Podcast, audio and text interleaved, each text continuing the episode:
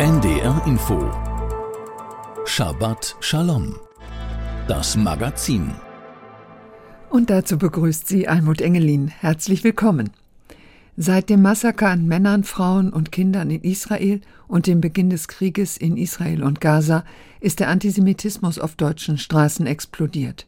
Bilder, die ihn befeuern, werden gleich im zweiten Beitrag mit Esther Shapira eine Rolle spielen. Jüdinnen und Juden trauen sich zum Teil nicht in Synagogen aus Angst angegriffen zu werden. Israelis sprechen nicht auf der Straße Hebräisch.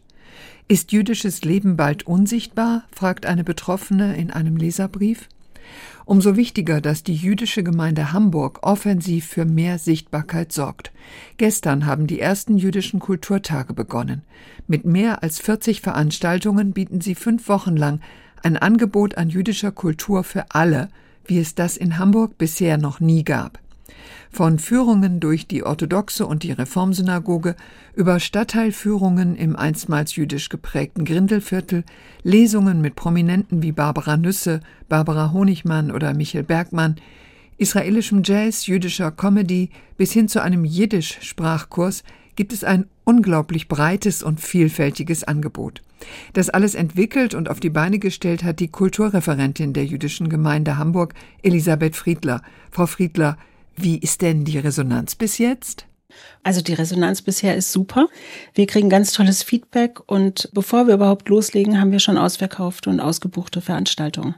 Was sind denn so die Hauptrenner? Was interessiert die Leute vor allen Dingen? Also was sehr auffällig ist, alle Führungen sind ausgebucht. Also die Führung in den Synagogen, die Führung durch das jüdische Grindelviertel und auf den Friedhöfen. Also das Interesse an Religion, Judentum, jüdisches religiöses Leben ist sehr groß. Also das heißt, die Menschen wollen vor allen Dingen so möglichst hautnah wissen, erkennen, wie ist jüdisches Leben hier in Hamburg. Ja, wir kriegen jetzt E-Mails, ob denn noch irgendwie für die Synagogenführung Plätze frei wären, weil auch aus der Nachbarschaft Menschen sich an uns wenden und sagen, ich war noch nie in einer Synagoge und ich möchte gerne mal. Und wir müssen wirklich überlegen, wie wir das in der Zukunft starten, dass wir hier einen Tag der offenen Synagoge machen. Wenn man sowas plant, vermutlich über ein Jahr lang, was überlegt man sich vor allem? Also die Überlegung war, wie können wir ein Programm zusammenstellen, das jüdische und nicht jüdische Menschen interessiert? Und dann, wie erreichen wir möglichst verschiedene Altersgruppen, verschiedene Interessensgebiete? Also wie schaffen wir es, möglichst viele Menschen zu erreichen? Das mit niederschwelligen Angeboten und auch bezahlbaren Tickets. Ich weiß, eine schwierige Frage für eine quasi Programmchefin. Trotzdem, was sind denn für Sie persönlich so Highlights? Ich freue mich auf alles, das muss ich vorweg sagen. Wir freuen uns sehr auf die Auftaktveranstaltung der Elbphilharmonie. Da sind auch schon über 500 Karten verkauft. Wir freuen uns aber. Was passiert da? Da wird ein Stummfilmkonzert stattfinden. Das heißt, wir sehen einen Stummfilm, der 1925 gedreht wurde von einem russischen Regisseur, der in ja, heutigen ukrainischen äh, Schauplätzen gedreht wurde und dort spielt. Der Regisseur war der Leiter von dem ersten weltweiten jüdisch-jiddischsprachigen Theater. Und dieser Stummfilm wird begleitet von zwei großartigen Musikern, die live dazu Musik spielen. Mitten in die Vorbereitung fiel dieses grauenhafte Massaker in Israel und der Beginn des Krieges gegen die Hamas. Haben Sie irgendwann mal erwogen, alles abzusagen? Nee, das haben wir nie gedacht. Wir sind alle erschüttert und sehen ja auch, welche Auswirkungen es weltweit auf jüdische Menschen hat. Aber wir haben nie dran gedacht, alles abzusagen. Es gibt ja auch lustige, fröhliche Abende, jüdische Comedy, israelischer Volkstanz. Kann man denn als Jüdin im Moment lachen in dieser Zeit oder soll man es sogar? Naja, dazu sei gesagt, dass diese politische Comedy alles andere ist als nur ein lustiges Programm. Das steht auch in der Ankündigung. Schlomi Tripp lädt ein zu politischer Comedy. Kommen Sie, lachen Sie mit uns, weinen Sie mit uns. Viele Situationen erscheinen lustig, aber es steckt so viel anderes dahinter, dass wir, glaube ich, sehr viel miteinander auch weinen werden. Also mit Tiefgang. Ja, ja, es hat Tiefgang. Und wie haben jetzt die israelischen Künstler, ich denke, es kommen ja auch ein paar israelische Künstler, wie haben die jetzt reagiert? Kommen die alle oder wie sehen die das? Also ich habe mit allen israelischen MusikerInnen gesprochen und auch Künstlerinnen, alle haben entschieden, aufzutreten und dabei zu sein. Keiner wollte sich zurückziehen. Natürlich wurden Programmpunkte verändert. Das heißt, es wird keine Party in dem Sinne stattfinden oder sehr sehr fröhliche Lieder gespielt, dann werden einfach kleine Programmpunkte geändert und jeder Künstler, Künstlerin hat gebeten, dann vielleicht auch ein paar Worte sagen zu dürfen. Aber das haben wir jedem individuell überlassen und das ist immer auf freiwilliger Basis. Es kann auch immer sein, dass jemand vielleicht einen Schicksalsschlag in der Familie erleben muss, dann reagieren wir flexibel. Wie stemmt man denn ein solches Programm als Gemeinde, die ja nicht riesig ist und auch nicht riesige Ressourcen hat, auch finanziell nicht? Also wie stemmt man das arbeitsmäßig und finanziell? Wie geht das überhaupt? Das ist ein wirklich großes Programm. Wir haben das Glück, dass wir ganz viele Kooperationen eingegangen sind. Ähm, wir haben viele Partnerschaften. Zum Beispiel? Also wir sind zu Gast im Warburg Haus. Da ist eine Kooperation. Wir haben ein Jazzkonzert im Birdland. Wir haben die Auftaktveranstaltung in der Elbphilharmonie. Wir haben einen Vortrag mit dem Institut für die Geschichte der deutschen Juden. Da ist auch der jüdische Salon mit Organisatorin. Wir sind im English Theater. Da sind internationale Künstlerinnen dabei, eine Tänzerin, eine israelische Tänzerin, die jetzt in Indien wohnt, ein israelischer Komponist, der aus New York kommt und der Grammy-Preisträger Frank London kommt auch aus New York. Das ist eine Hommage an Valeska Gerd. Das heißt, ich bin eine Hexe und erzählt die Geschichte von dieser Tänzerin, die in den 20er Jahren sehr erfolgreich war und den modernen Tanz geprägt hat, aber dann ins Exil gehen musste, um ihr Leben zu retten und nachdem sie nach der Shoah nach Deutschland zurückkam, einfach vergessen wurde. Es gibt im Moment international böse Angriffe auf Jüdinnen und Juden. Wie sicher fühlen Sie sich in Hamburg? Wie gut ist die Kooperation mit der Polizei? Wir sind im ständigen Austausch mit den Sicherheitsbehörden und die Sicherheitskonzepte stehen. Von daher fühlen wir uns sicher sagt die Kulturreferentin der jüdischen Gemeinde Hamburg Elisabeth Friedler. Das ganze Veranstaltungsprogramm finden Sie im Netz unter www.jüdischekulturtage.hamburg. Elisabeth Friedler hat sich als Musik mit einem jüdischen Bezug einen Song gewünscht, den die israelische Rockmusikerin Yehudit Ravitz komponiert hat. La Carta et Yadi Beyatra. Du nahmst meine Hand in deine Hand. Ein Liebeslied. Elisabeth Friedler sagt dazu, ich habe mir das gewünscht, weil Petra Schächter das in ihrem Programm am 30.11. im Uwe auf der Reeperbahn singen wird. Sie singt dort ähm, mit ihrem Programm Marcia Blum Ladino und moderne israelische Lieder. Und ein Lied davon ist das von Judith Ravitz. Und deswegen habe ich mir das gewünscht, schon als Einstimmung auf das Konzert. לקחת את ידי בידך ואמרת לי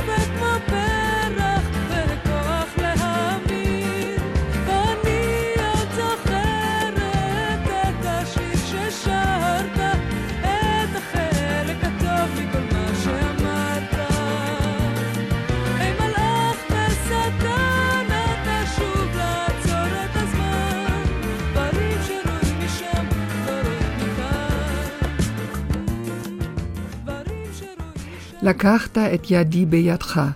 Das war die israelische Rocksängerin Yehudit Ravitz. Und nun der Nachrichtenüberblick. Vizekanzler und Wirtschaftsminister Robert Habeck hat für seine Rede zu wachsendem Antisemitismus in Deutschland viel Zuspruch erhalten. Der israelische Botschafter in Deutschland, Ron Prosor, sprach von richtigen Worten zur richtigen Zeit. Mut, ein moralischer Kompass und Klarheit bedeuteten Führung. Das von dem grünen Politiker Habeck geführte Bundeswirtschaftsministerium hatte auf der Plattform X, ehemals Twitter, eine rund zehnminütige Rede des Politikers veröffentlicht. Darin stellte Habeck klar, dass Antisemitismus in keiner Form zu tolerieren sei. Er prangerte sowohl den Antisemitismus bei Islamisten und Rechtsextremen als auch jenen in Teilen der politischen Linken an. Diesen gebe es auch unter jungen Aktivistinnen und Aktivisten. Antikolonialismus dürfe jedoch nicht zu Antisemitismus führen. Die Vizechefin der CDU und Bildungsministerin von Schleswig-Holstein, Karin Prien, nannte den Auftritt Habecks stark und notwendig. Dieser treffe wie kein anderer in dieser Bundesregierung den richtigen Ton. Seit dem Terrorangriff der Hamas auf Israel hat sich die Bedrohungslage für Jüdinnen und Juden in Deutschland auch im Sport stark verschlimmert. Dies beobachtete Alon Mayer, Präsident der Sportvereinigung Maccabi Deutschland. Seit dem 7. Oktober laufe alles aus dem Ruder. Es würden bei manchen Maccabi-Ortsvereinen teilweise Trainings und Spiele komplett eingestellt.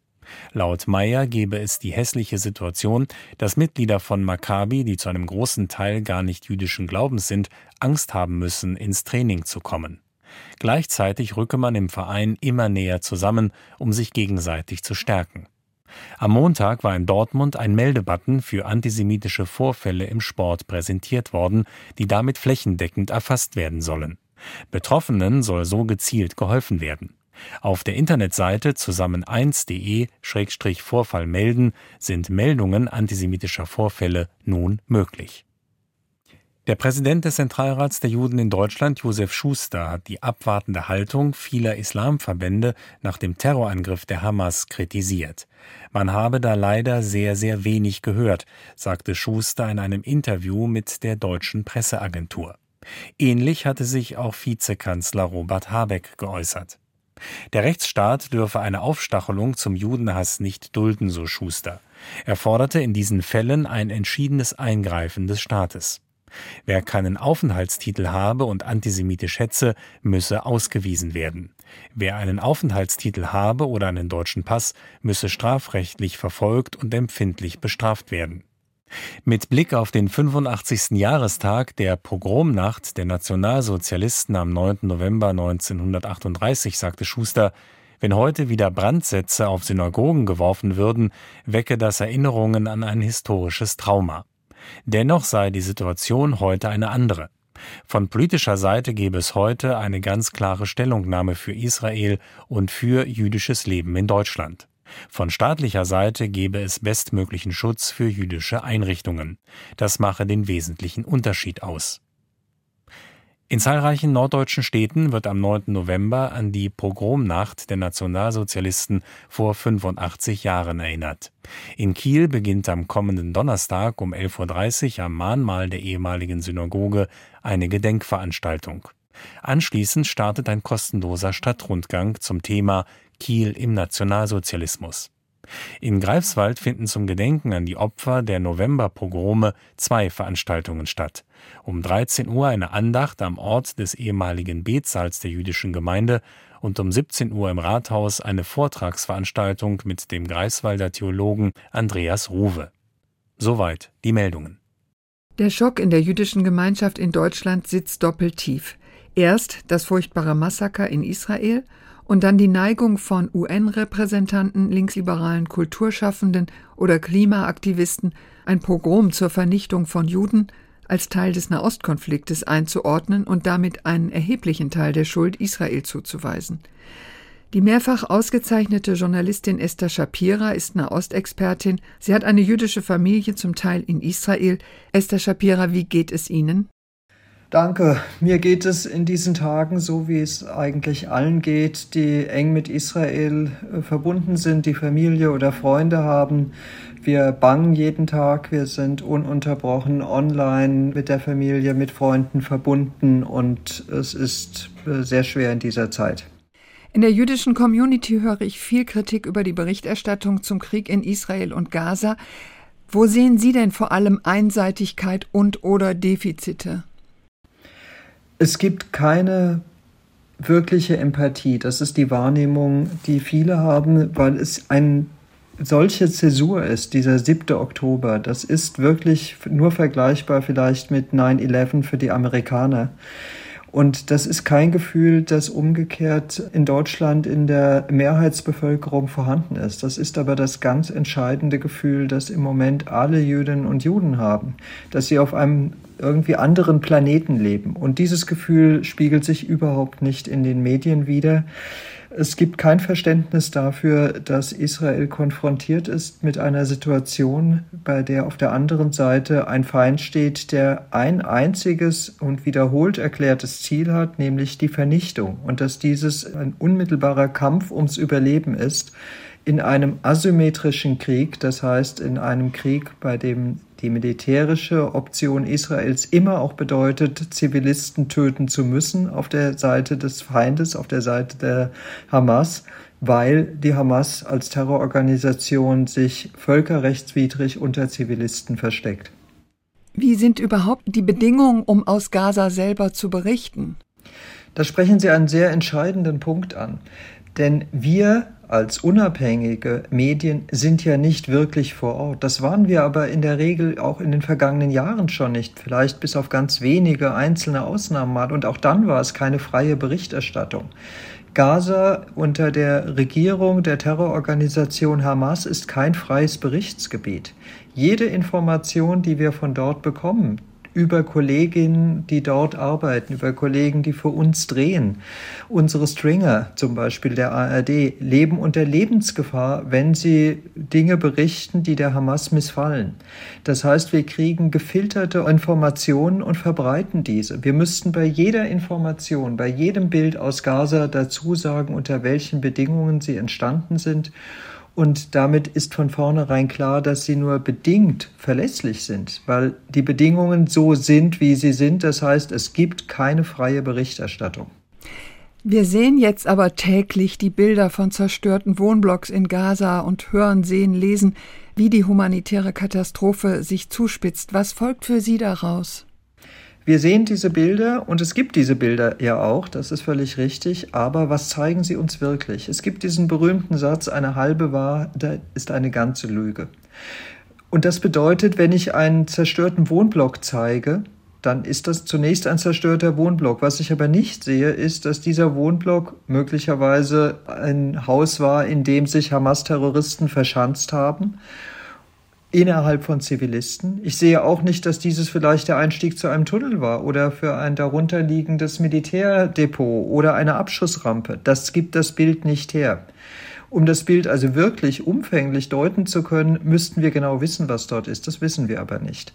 Und ich sehe auch nicht, wie groß die Zerstörung tatsächlich ist. Wie viele Menschen sind gestorben? Und wer ist gestorben? Sind es Hamas-Terroristen oder sind es Zivilisten? Das wissen wir nicht und das sehen wir auch nicht. Auch arabische Journalisten, Journalistinnen auch kritisieren inzwischen teilweise, dass die Hamas nichts für den Schutz ihrer Bevölkerung in Gaza getan habe, dass sie Treibstoff hortet, anstatt ihn an die Krankenhäuser weiterzugeben. Alle solche Dinge. Es gibt tatsächlich ägyptische oder saudische Journalisten, die sowas thematisieren. Hat sowas eine Chance, irgendwo durchzudringen in der arabischen Welt oder sonst wo? Ja, ich glaube schon. Inzwischen gibt es eine zunehmende Skepsis und auch zarte erste Regung von Protest, offenbar auch innerhalb Gazas. Das ist interessant. Die Kolleginnen dort arbeiten, das schließt an an das, was ich eben sagte, die in der arabischen Welt insgesamt ja unter anderen Bedingungen als im Westen.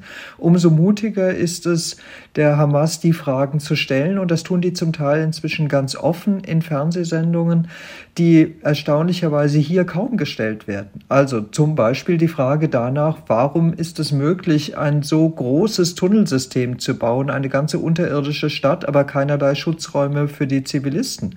Und die Antwort der Hamas darauf, die offiziell gegeben wird, ist, Schutz der Zivilisten ist Sache der UN, unsere Sache ist der Kampf.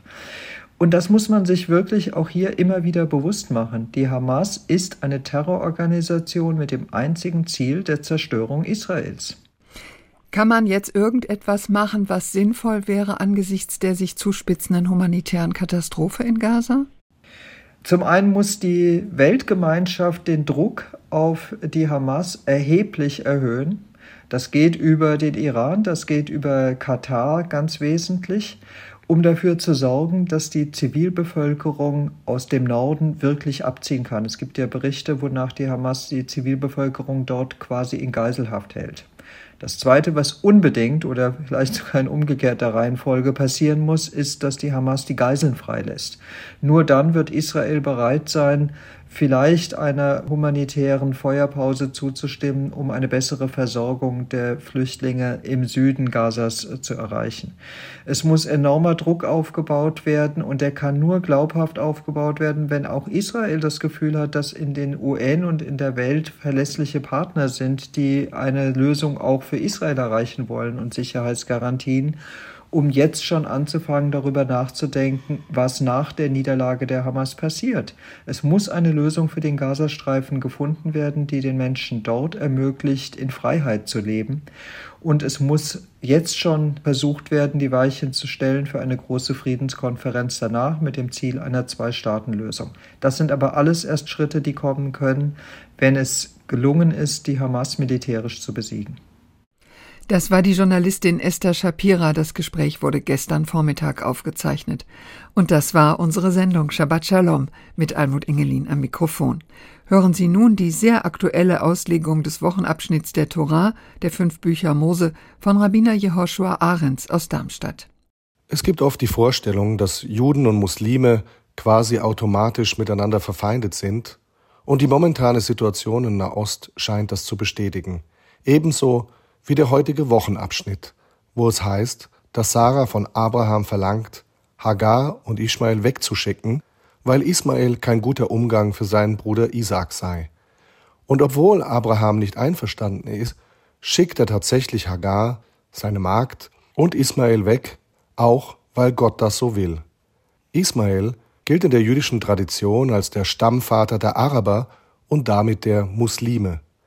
Weist hier die Bibel schon auf eine Feindschaft zwischen Juden und Muslimen hin? Überhaupt nicht, ganz im Gegenteil. Die Verbindung zwischen Abraham, Isaak und Ismael wird als sehr eng porträtiert, obwohl Hagar und Ismael das Haus Abrahams verlassen mussten. Die nachfolgenden Verse erzählen, wie Hagar also mit Ismael geht, sich dann aber in der Wüste verirrt. Das Wasser geht aus. Wir lesen, wie Hagar das kleine Kind unter einen Baum legt und sie sich entfernt, weil sie nicht das Sterben des Kindes mit ansehen kann, und sie weint. Und Gott erhört Ismael und Hagar, schickt einen Engel, rettet beide und segnet den Jungen, den er zu einem großen Volk machen wird. Gott möchte nicht, dass Ismael stirbt, denn er ist auch ein Sohn Abrahams. Abraham liebt ihn und auch sein Bruder Isaak steht ihm und seiner Mutter Hagar nahe. Das wird an verschiedenen Stellen in der rabbinischen Literatur deutlich. Laut dem Midrash besuchte Abraham Ismael nach dem Weggang mehrmals und hielt den Kontakt mit seinem Sohn. Er betete für Ismael und segnete ihn, und Ismaels Haus wurde mit allen guten Dingen gefüllt und er prosperiert. So wusste Ismael, dass sein Vater Abraham ihn immer noch liebte. Doch auch Isaak blieb in Kontakt mit Hagar und Ismael. Nachdem Sarah starb, blieb Abraham nicht alleine, wie wir hätten annehmen können. Er heiratete wieder. Doch wer ist diese Frau und wo kommt sie so plötzlich her? Laut dem Midrasch machte sich Isaak auf die Suche nach Hagar und brachte sie zu seinem Vater zurück, damit er sie heiratet. Hagar wurde nun Ketura genannt, weil laut Midrasch ihre Taten so gut wie Weihrauch waren, der auf Hebräisch Ketoret heißt. Hagar beendete ihre Tage nicht als Ausgestoßene, sondern heiratete mit Isaaks Zustimmung Abraham, und bei Abrahams Beerdigung stehen dann beide Söhne, Isaak und Ismael, vereint zusammen. Das ist mehr als nur eine biblische Geschichte von Versöhnung, sie steht auch für unsere Zeit. Juden und Muslime stammen von Abraham ab. Und ja, es gab Konflikte und Trennung. Das war aber der Anfang, nicht das Ende. Zwischen Judentum und Islam kann es Freundschaft und gegenseitigen Respekt geben. Abraham liebte beide Söhne und wurde von beiden gemeinsam begraben. Das gibt Hoffnung für die Zukunft. Shabbat Shalom. Das war die Auslegung des Wochenabschnitts der Torah, der fünf Bücher Mose, von Rabbiner Jehoshua Ahrens aus Darmstadt. Zum Schluss hören Sie das Shema Kolenu. Übersetzt lautet der Text Höre auf unsere Stimme, wenn wir rufen. Es singt Stacy Love.